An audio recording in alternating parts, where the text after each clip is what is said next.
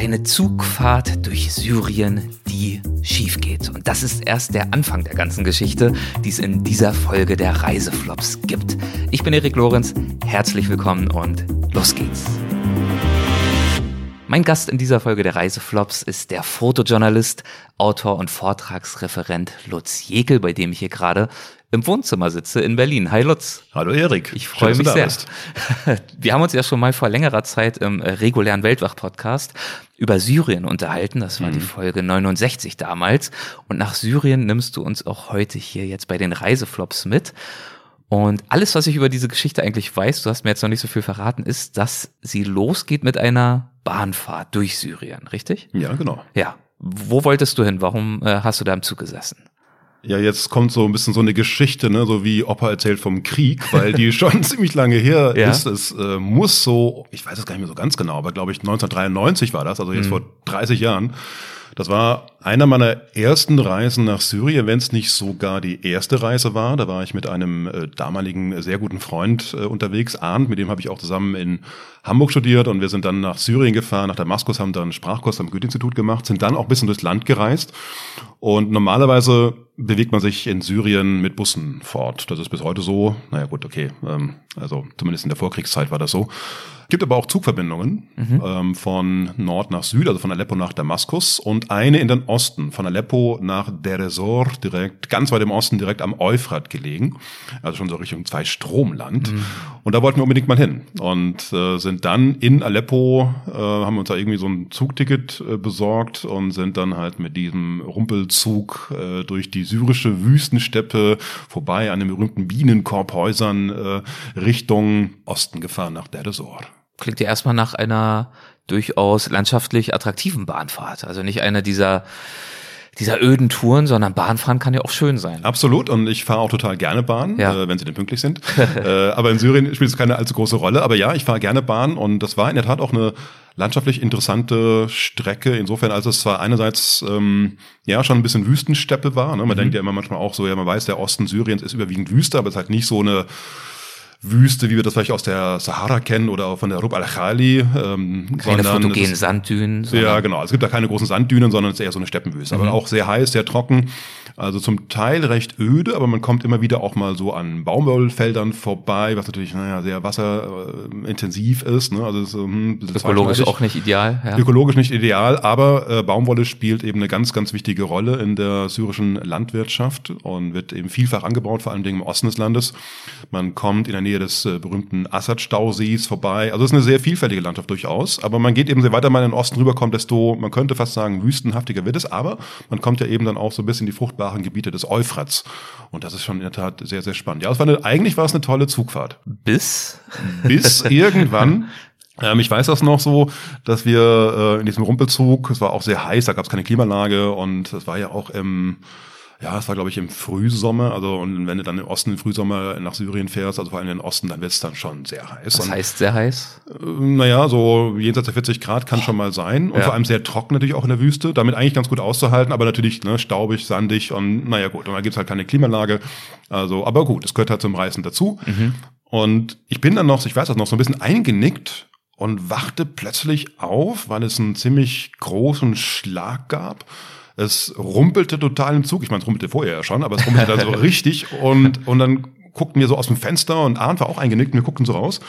Und dann plötzlich neben uns riesige Staubwolken, Sandwolken und eben dieses Rumpeln, wo du merkst, das ist nicht das normale Rumpeln im Zug, irgendwas ist passiert. Mhm. Und dann hielt der Zug auch ziemlich schnell plötzlich an. Also war das dann eine Vollbremsung schlussendlich? Oder? Mm, das kann ich jetzt nicht mehr so genau sagen, aber zumindest kamen wir ziemlich schnell so zum ja. Bremsen und oder zum Halten und dann legte sich auch so langsam so ein bisschen der Staub und klar, große Aufregung. Also irgendwas war passiert und dann sind alle Leute oder die meisten irgendwie ausgestiegen, wie es halt so ist, ne? Da wird nicht groß gefragt, sondern dann die Türen gehen Wartet ja gleich man auf. jetzt nicht, dass der Schaffner einem irgendwie sagt, was man tun und lassen darf. Nee, genau. Und das ist ja auch nur auch schon 30 Jahre her. ne? Und dann, genau, sind die Leute zum Teil da raus. Und dann zeigte sich, was äh, ziemlich schnell was passiert ist. Ich weiß noch, dass wir, also zumindest von der gewissen Ferne das gesehen haben. Der Zug war auf einem Bahnübergang gegen ein Auto mhm. gerammt ja. und es zeigte sich dann auch, es war also irgendwie so ein Pickup oder so und der, dieses Auto war dann mehr oder weniger zweigeteilt. Also wir haben das wirklich gesehen, dass da plötzlich so ein Teil, ein größer Teil auf der einen Seite lag und auf der anderen Seite der andere Teil. Was mit den Insassen passiert ist, ähm, das weiß ich nicht mehr so genau. Also das wird nicht so gut ausgegangen sein, aber auf jeden Fall klar, also der Zug hat diesen LKW gerammt. Fragt man sich ja auch, wie das passieren kann, oder? Mitten in der Wüste? Mitten in der Wüste, also irgendeiner muss da gepennt auf. haben ja. und, und vielleicht, weißt du so, wie es manchmal so ist, ähm, da kommt der Zug da angerauscht und der kommt halt oft nur zweimal am Tag und äh, irgendwie der Autofahrer hat nicht aufgepasst. Also auf jeden Fall ja. Unglück und der rammt also dieses Auto und dadurch, durch diese hohe Wucht, ist tatsächlich die Lok aus den Gleisen gesprungen. Mhm. Aber da kann man schon sagen, wir haben echt Glück im Unglück gehabt. Also nur in Anführungszeichen ist die Lok sozusagen aus den Gleisen gesprungen. Dadurch rumpelt es auch so, deswegen auch wirbelte der Staub so auf. Aber der Zug selbst, der bestand glaube ich aus, ich weiß nicht mehr, vier, fünf Waggons, blieb Gott sei Dank in der Spur. Aber das war so, in the middle of nowhere. Irgendwo da ganz weit im Osten. Und dann standen wir da plötzlich, es ging nicht weiter und große Aufregung und ähm, und ich weiß auch nicht, also dann, Arndt und ich, wir standen da und klar, dann haben dann auch, dann war eine riesen Menschentraube um diesen, diesen, diesen Pickup irgendwie herum, dann hat man den Menschen da geholfen. Wir haben uns ein bisschen auf Distanz gehalten. Und das ging dann so über Stunden, aber Fragt wir waren sich dann schon, wie soll das Ding jetzt weitergehen? Ja, ne? genau. Ne? Also, das war dann die Frage, wie geht's jetzt weiter? Und ja. dann plötzlich wie aus dem, ne, also wir waren im Middle of Nowhere und aus diesem Middle of Nowhere kamen plötzlich irgendwie so Autos angefahren. Also Aha. offensichtlich gab es da vielleicht irgendwo Dorf, Siedlung, Städtchen, keine Ahnung. Google Maps gab es da ja noch nicht, wir konnten nicht überprüfen, wo wir da waren. Und, ja. Also wir waren da irgendwo. Und äh, dann kam da die, die, die Wagen angefahren. Und es war klar, nach der Resort, wo wir hin wollten, ganz weit im Osten am Euphrat, das war noch ziemlich weit weg. Und es war irgendwie nachmittags, früher Abend und äh, wir wurden dann irgendwie auf Pickups verfrachtet und dann irgendwo sind wir hingefahren worden und wir wussten gar nicht wo. Und das war ja noch Komplett so. Komplett ausgeliefert, ne? Also, ja, ein bisschen ja. schon. Und vor allem, es war ja Anfang 93. Also wer, äh, ne, ich habe ja damals angefangen, Arabisch zu lernen, ähm, im Rahmen meines Islamwissenschaftsstudiums zusammen mit Arndt. Und äh, wir haben dann einfach so nach diesem Kurs da, Arabischkurs am Goethe-Institut in Damaskus, dann so, sind wir halt noch ein bisschen rumgereist, das Land, mhm. ein paar, paar Wochen. Aber wir konnten ja noch eigentlich überhaupt gar kein Arabisch. Ne? Also das war eigentlich noch sehr, sehr rudimentär und ähm, also richtig verständigen war da noch nicht. Und wir saßen da auf dem Pickup und wir kamen dann mit einem älteren Mann ins, was heißt Gespräch? Also irgendwie, der konnte kein Englisch, wir noch nicht richtig Arabisch, aber mit Händen und Füßen. Und der fragt uns, das konnte man dann schon irgendwie verständlich machen, wo wir hinwollen. Wir gesagt, naja, nach der Resort. Und dann hat der gesagt, uh, das war noch ganz schön weit. Ja. Und werde äh, ich euch jetzt nicht hinfahren? ja, genau. Ne? Also das ja. war auch so. Also der, wir, wir saßen zusammen auf der auf der Ladefläche des Pickups ne? ja. und vorne noch Ach, okay. und, dann, und da waren auch noch mehr auf der Ladefläche. Ja. Aber wir kamen halt, weil der, ja. glaube ich, direkt neben uns saß, so ins mhm. Gespräch und dann haben wir halt so versucht zu fragen, gibt's denn hier irgendwo sowas wie ein Hotel oder können wir? Und dann hat der gesagt, Hotel hier so, nee. Bitte. Äh, und dann hat er uns eingeladen, ganz spontan. Hm. Dann hat er irgendwie sich verständlich gemacht, gesagt, kommt doch mit zu mir. Ja. Und ähm, Du weißt, lieber Erik, ich habe ja immer auch in meiner Live-Reportage, du kennst das ja auch, erzähle ich ja immer gerne auch so diese Geschichte, wie das ist, wenn man in Syrien eingeladen wird. Dass man ja oftmals das passiert einem ja ständig, wenn man durch den Nahen Mittleren Osten reist. Die arabische Gastfreundschaft, sie ist bekannt, sie ist berühmt und man erfährt sie auch ganz häufig, mhm. dass man eingeladen wird, aber manchmal ist das eher so eine Höflichkeitsfloskel, ne? dass man, wenn man einmal eingeladen wird, ist es gar nicht so ernst gemeint. Man ähm, lehnt dann dementsprechend doch erstmal ab. Man lehnt erstmal ab, genau, in der Regel mehrmals, also so zwei, dreimal. Und wenn aber dann diese Einladung wiederholt wird, dann weiß man, ah, das ist nicht einfach nur so eine Floskel, sondern das ist dann ernst gemeint. Mhm. Äh, wie das damals war, vor 30 Jahren, muss ich ehrlich sagen, weiß ich nicht mehr. Ich befürchte, weil wir da noch ziemlich grün in den Ohren waren, dass wir sofort angenommen haben. Ja, wir, und er dachte, verdammt, jetzt muss ich das irgendwie meiner muss Frau mitnehmen. So, genau. Genau. Ja. genau. Ja, das kann tatsächlich so sein, aber der, ähm, es war halt wirklich so, wir waren ja wirklich, wie du sagtest, ein bisschen ausgeliefert. Ne? Ja. Also wir waren irgendwo im Osten und keine Ahnung, wo wir hin sollten und es gab kein Hotel offensichtlich und irgendwo müssen wir ja pennen. Und gut, wir hatten, wir waren Backpacker, wir hatten einen Rucksack, wir hatten Schlafsäcke, also wir hätten es auch irgendwo hinschmeißen können. Aber der hat dann gesagt, kommt so mit, mit, mit mir nach Hause. Und das war dann auch so. Und er hat uns da mitgenommen. Wo hat er euch mit hingenommen? Hat er in einem Städtchen, in einem Dorf gelebt? Oder? Also der wollte offenbar nicht wie wir nach der Resort, sondern ja. wollte dann tatsächlich auch in dieses Dorf. Wir sind, ich weiß nicht mehr genau wie lange, aber wir sind eine ganze Weile gefahren mit diesem Pickup, kamen dann also in ein Dorf und dann hat er uns in sein Haus geführt. Und das war so eindrücklich, das weiß ich noch. Siehst du, wenn ich darüber erzähle, ich habe noch wirklich die Bilder vor Augen, obwohl es 30 Jahre her ist, aber es war so mit einer der ersten Begegnungen so mit, mit, so auf dem Land mit, mit Syrerinnen und Syrern, die auch so unverhofft war und gleichzeitig aber auch so offenherzig. Der hat uns dann in sein Haus geführt. Das war ein Bauer. Ähm, soweit haben wir dann verstanden. Das Haus machte so den Eindruck eines, eines Bauern und, ähm, und dann hat er uns seine Familie vorgestellt. Mhm. Und das war total reizend. Also es war ja, ne, man denkt ja immer dann auch so, wenn du dann gerade im ländlichen Gebiet bist, ganz weit im Osten, dann ja, wirst du ja nicht unbedingt sofort in den familiären Bereich äh, vorgelassen. Und, und das habe ich ja oft in Syrien auch erlebt, dass man, wenn man eingeladen wird, ist man jetzt mal so im Männerbereich und vielleicht irgendwann lernt man auch so die Familie kennen, aber das dauert ein bisschen, man muss mit so warm werden.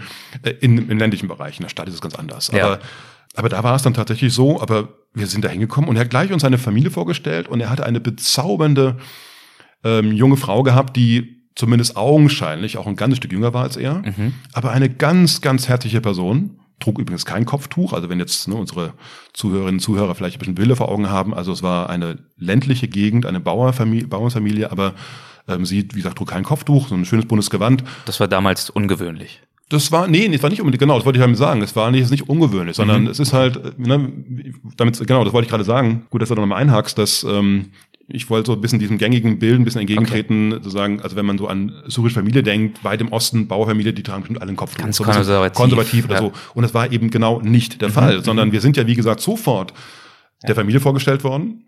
Äh, er hat uns, äh, der Mann hat uns dann, ich erinnere mich leider nicht mehr an den Namen, muss ich sagen, aber das ist wirklich lange her, er hat uns gleich seiner Frau vorgestellt und dann auch den ganzen Kindern und das waren, glaube ich, fünf oder sechs Kinder. Aha. Und es war zauberhaft und die haben dann wirklich uns dann gesagt, also pass auf, wir haben nicht so wahnsinnig viel Platz, aber ihr könnt hier im Hof schlafen, wenn ihr möchtet. Wir haben hier so ein kleines Lager, machen wir euch zurecht. Wir haben dann haben sie so Matratzen gebracht und wir haben gesagt, brauchen wir nicht. Ich doch, doch, nehmt die Matratzen. Und wir waren ganz und du sofort, ja, okay, wir nehmen sie. Ja, ja. Ne, und, und sie wieder, ach verdammt, jetzt müssen wir die Matratze Genau. Nein, ja. diesmal war es ernst gemeint. Wir waren ja auch schon, weißt du, wir waren ja auch schon, wir waren ja schon im Haus. Ja. Also wir waren ja, ja schon klar. Gäste. Ne? Und dann kümmert man sich natürlich mhm. auch. Also da ist dann dieses Spiel von wegen Einladen, Ablehnen, das ist dann schon vorbei. Also okay. du bist dann einfach schon Gast. Ja.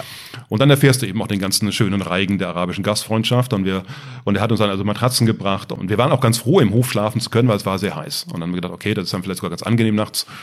Und, und dann haben die da Essen gemacht und, und weißt du, wir konnten es ja nur mit Händen und Füßen so ein bisschen verständigen, weil die konnten kein Wort Englisch und wir so ein paar Brocken Arabisch schon, aber es war halt noch alles sehr rudimentär. Aber es war eine total schöne Begegnung. Und ist ja irgendwie so, so bisher eigentlich der Traum eines Reisenden, wie total, das abläuft. Ne? Total. Klar, das Zugunglück ist genau. natürlich sehr bedauerlich, aber das hat dann eben wieder solche Möglichkeiten überhaupt eröffnet. Absolut, ja. absolut. Und, das war, und gerade weil es ja mit einer der ersten Begegnungen in dieser Hinsicht war ja. in Syrien und wie du weißt, ich habe dann ja Syrien ja sehr, sehr ausführlich bereist und häufig und viel habe da mal eine Zeit lang gelebt. Sein, ne? So frühe besondere Erlebnisse das können ganz neue Weichen stellen. Absolut, das war prägend, weil ne, als du mich ja mal darauf angesprochen hast, du, los, pass auf, wir machen jetzt so eine neue Folge bei Weltwach mit den Reiseflops, sowas ja. fällt dir da ein, war das ja eine der ersten Geschichten, wobei ich ja auch gar nicht sagen würde, das war, das ist kein klassischer Reiseflop, sondern es fing vielleicht als Flop an. Es fing als Flop an, aber endete im Grunde mit einer wunderbaren Geschichte. Wie es ja oft so der Fall ist. Wie es so oft der Fall ja. ist und die dann einem sich so einprägt, dass man da auch Jahrzehnte später davon erzählen mhm. kann. Und wir haben ja diesen, diesen Syrien-Bildband, den wir da vor ein paar Jahren ja ähm, herausgebracht haben. Ähm, da, da habe ich ja genau diese Geschichte auch aufgeschrieben, weil mich das so geprägt hat. Und mhm. das war dann so, wir sind dann von den wirklich verköstigt worden, gefüttert worden und, und, und es war ganz, ganz toll und irgendwie haben wir uns so verständlich gemacht. Und was dann wirklich, in dem Fall muss ich wirklich sagen, ne, hier sind wir schon wieder von wegen ja konservativ und so weiter, ja Pustekuchen, äh, was uns dann wirklich überrascht hat, also Arndt und mich, ne, wir junge Studenten, Anfang 20 und äh, in einer bezaubernden Familie da eingeladen. Und wir sitzen da so im Hof, haben gegessen, die Kinder um uns herum wuselten da rum, spielten da rum, trollten herum. Er saß da, sie saß da, die junge Frau, die wirklich auch, die hat ein bezauberndes Lächeln gehabt. Und wir aus dem Nichts, und das hat uns dann schon, wie soll ich sagen, etwas überrascht, um es mal vorsichtig zu formulieren, holte sie dann ihre Brust raus und äh, dockte dann das kleine Baby da an. Und das fand ich dann schon, ne, also es hat auch unsere Vorstellung von einer ich sag's auch jetzt mal so, also der damaligen Vorstellung von vor 30 Jahren, ja. unsere Vorstellung von einer eher konservativ geprägten Gesellschaft, vor allem Dinge, wenn du in einer bäuerlichen Umgebung bist, ganz weit im Osten des Landes, schon fast am zwei Strom, zwei ehemaligen zwei Stromland am Euphrat, hat ihm völlig widersprochen. Mhm. Also die junge Frau, wie selbstverständlich, obwohl da zwei fremde Männer waren, aber halt junge Männer, klar, ne, und man hat sich ja schon, man hat zusammen gegessen, man hat irgendwie gelacht und, und dann stillte sie ihr Baby. Und das war das eine. Und das andere, was uns dann irgendwie im Laufe des Abends auffiel, oder was am nächsten Morgen, ich weiß nicht, wäre es auch egal, war, dass diese Kinder auch ganz süße Kinder sind. Und dann war uns irgendwie aufgefallen, Arndt und mir, dass die Kinder fast alle unterschiedliche Haarfarben hatten. Also die junge Aha. Frau, die Mutter, ja. war so bräunlich, so, bisschen so wie ich. Und die eine Tochter war blond, strohblond. Ein anderes Kind hatte rote Haare und wieder ein anderes Kind hatte dunkle Haare. Und wir haben immer gedacht so, ja. Und wir konnten dann schon. Und der Vater wahrscheinlich? Der Vater war auch dunkelhaarig. Ja. Also die Mutter Aha. und der Vater beide dunkelhaarig. Ja. Und da fragten wir uns dann schon, als wir das blonde Kind gesehen haben, so. Hm. ähm, und dann konnten wir uns schon verständlich machen, insoweit, als wir dann auch so diese Frage stellen konnten, ach, sind das wirklich alles eure Kinder? So, weil wir dachten, habt ihr euch getraut, diese Frage zu stellen? Ja, ich weiß nicht, ich meine, rote Haare, blonde Haare. Nee, so, so direkt nicht. Nein, nein, nein. Aber wir haben einfach, weißt du, wie man es halt so okay. ist. Da, da ach, trollen Kinder herum Kinder, und sagen, ja. ach Mensch, süß, und das sind alles eure Kinder so, ne? Von wegen, Mensch, so viele Kinder. ja. Hätte auch sein können, dass es irgendwie Nachbarskinder sind, die zum Spielen vorbeigekommen ja. sind. Aber habt ihr euch ein bisschen naiv gestellt, ja? Ja, genau, ein bisschen naiv gestellt. Und dann haben wir schon verstanden und sie hat dann auch so gelächelt und so, ja, ja, ja, hier, alles meine Kinder und unsere so, Kinder. Mh, unsere Kinder. Ja, das ist halt die Frage, genau. Unsere Kinder. Also Hat der Vater auch genickt? Ja, ja, das sind. Ich, du, das kann ich nicht mehr so genau sagen, aber so habe ich zumindest so in Erinnerung, dass er, glaube ich, auch genickt hat. Ja. Und dann aber, und das haben wir dann auch verstanden, wir fragten dann auch, ne, so, wovon sie denn lebt, also was sie dann hier, also was sie hier anbauen. Und dann war er tatsächlich auch ein Baumwollbauer. Also er hat uns dann auch so eine so Pflanzen gezeigt, hier, guck mhm. hier, das ist Baumwolle. Ne? Also da haben wir dann verstanden, ah, okay, baut hier auch Baumwolle an.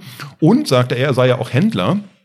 Und er sei ganz oft, so wie jetzt eben auch bei der Zugfahrt, deswegen haben wir da getroffen, ganz viel unterwegs. ganz viel unterwegs. Und dann haben wir uns nochmal die Kinder hm. angeguckt mit den verschiedenen Haarfarben. Und dann haben Arne und ich uns angeguckt und mussten beide so ein bisschen schmunzeln. Und ja. dachte so, hm, gut. Also lassen wir jetzt mal so stehen. aber, so stehen. Äh, Hast du ein Foto davon im Bildband? Ja, da gibt's ein wunderschönes Bild. Also finde ich, also äh, ne, so von der von der Familie, genau, gibt's ein schönes Bild da von unserem Bildband. Da sieht man eben äh, die die herzlich lachende junge Mutter in ihrem schönen roten ah, ja, Kleid und äh, dann nimmt man das blonde ja, okay. Kind und dann ein dunkelhaariges Kind, ein rothaariger Junge und irgendwie denkst du so, das passt doch gar nicht. Passt aber nicht so richtig zusammen. Das war nicht. Und weißt du, ich meine, und wenn das vor allem nicht zu diesen Vorstellungen, mit denen du da angereist bist. Völlig konterkariert. Ne? Ja. Also einerseits hast du da in aller Öffentlichkeit, also wenn da zwei Männer, eigentlich muss man ja sagen, fremde Männer zu Besuch sind, stillt sie da ihr Kind und dann sind da die Kinder da und alle mit verschiedenen Haarfarben. Also weißt du, wenn du das, eine, der, das war eine der ersten Begegnungen, Erfahrungen als Reisender in diesem auch für mich damals noch ziemlich neuen Syrien. Hm. Ich war völlig fasziniert davon und ähm, naja und haben dann ja auch übernachtet und am nächsten Morgen noch haben sie uns ein Frühstück gereicht und haben uns dann irgendwie bedankt und sind dann irgendwann weitergereist und dann ging es, weiß gar nicht mehr, glaube dann haben sie einen Pickup auch besorgt und der hat uns dann nach der Resort gebracht und dann waren wir dann da, wo wir eigentlich hin wollten. Aber diese Geschichte, die ist mir, ne, bis, merkst es ja, ich könnte da jetzt noch wieder ewig reden, weil das ist so, das war so eindrücklich. Ja. Weil es mit so vielen, auch in unserer Wahrnehmung, mit so vielen Klischeevorstellungen gebrochen hatte. Und da habe ich schon gedacht, wow, also Syrien, das ist, glaube ich, ein Land, das wird mich noch äh, lange beschäftigen. Und da wusste ich ja, 93, ne, zum ersten Mal da, da wusste ich ja noch nicht, was danach noch alles folgen würde. Also, dass ich tatsächlich dann mal so oft durch Syrien und nach Syrien reise und auch mal Bücher dort leben würde, sogar Bücher dazu mache. Habe zwei Bücher gemacht, Vorträge. Ja. Das war ja alles noch nicht abzusehen. Aber ich bin mir ganz, ganz sicher, dass dieses Erlebnis damals in Der Resort oder fast bei Der Resort irgendwo im Osten Syriens, äh, diese Begegnung mit dieser Bauernfamilie, die so herzlich waren und so offen und äh, auch so, so, äh, ja. Und euch auch ein bisschen in Mom deserves the best, and there's no better place to shop for Mother's Day than Whole Foods Market. They're your destination for unbeatable savings, from premium gifts to show-stopping flowers and irresistible desserts. Start by saving 33% with Prime on all body care and candles. Then get a 15-stem bunch of tulips for just $9.99 each with Prime. Round out Mom's menu with festive rosé, irresistible berry chantilly cake, and more special treats. Come celebrate Mother's Day at Whole Foods Market. Imagine the softest sheets you've ever felt. Now imagine them getting even softer over time. That's what you'll feel with Bowl and Branch's organic cotton sheets. In a recent customer survey, 96% replied that Bowl and Branch sheets get softer with every wash. Start getting your best night's sleep in these sheets that get softer and softer for years to come. Try their sheets with a 30-night guarantee. Plus, get 15% off your first order at bowlandbranch.com. Code BUTTERY. Exclusions apply. See site for details. Grübeln gebracht haben. Ins Grübeln gebracht ja. hat, das hat bestimmt dazu beigetragen, dass ich mich dann auch damit so, also mit Syrien so intensiv beschäftigt habe. Ja. War eine ganz, ganz tolle Begegnung. Vielen Dank, dass du uns davon erzählt hast. Dankeschön. Sehr gerne.